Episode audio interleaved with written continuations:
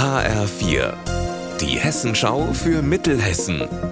Hier ist das Studio Gießen. Mitti Verrösler, schönen guten Tag. Die Bundesgesundheitsminister und die Länder haben sich auf Eckpunkte einer Krankenhausreform geeinigt. Kliniken sollen in Zukunft nicht mehr pro Behandlung Geld bekommen, sondern zumindest teilweise dafür Geld bekommen, wenn sie Personalgeräte und Räume vorhalten.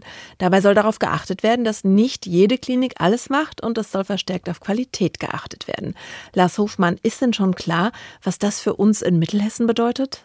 Ich habe mal bei der Hessischen Krankenhausgesellschaft nachgefragt und die gehen ganz fest davon aus, dass auch in Mittelhessen Kliniken schließen werden. Und deshalb fordern sie, dass da jetzt ganz genau drauf geachtet wird, dass in den ländlichen Regionen Marburg-Biedenkopf, Limburg-Weilburg oder der Wetterau die Notfallversorgung auch in Zukunft gewährleistet ist.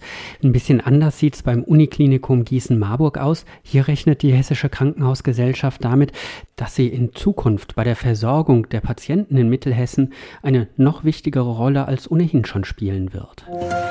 In Wetzlar und Alsfeld leiden hunderte Menschen seit einem Jahr unter massiven Ausfällen bei Heizungen und warmem Wasser. Verantwortlich dafür ist die Energiegesellschaft EHB, die ihre Fernwärmenetze hat verfallen lassen.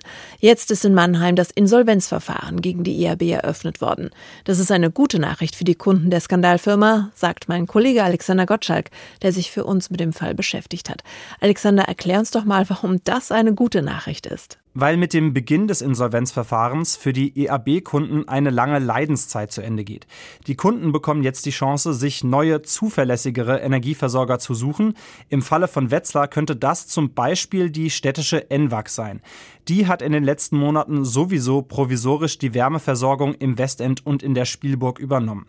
Die Firma muss jetzt alles zu Geld machen, was sie noch besitzt. Das heißt, auch die alten Fernwärmenetze in Wetzlar werden verkauft.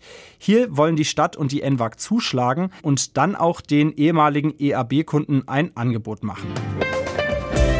Unser Wetter in Mittelhessen. Heute tagsüber extrem heiß bei 32 Grad in Herborn und 34 in Bad Nauheim. Am Abend dann teils kräftige Schauer und Gewitter. Morgen etwas Abkühlung mit Temperaturen unter 30 Grad. Ihr Wetter und alles, was bei Ihnen passiert, zuverlässig in der Hessenschau für Ihre Region und auf hessenschau.de.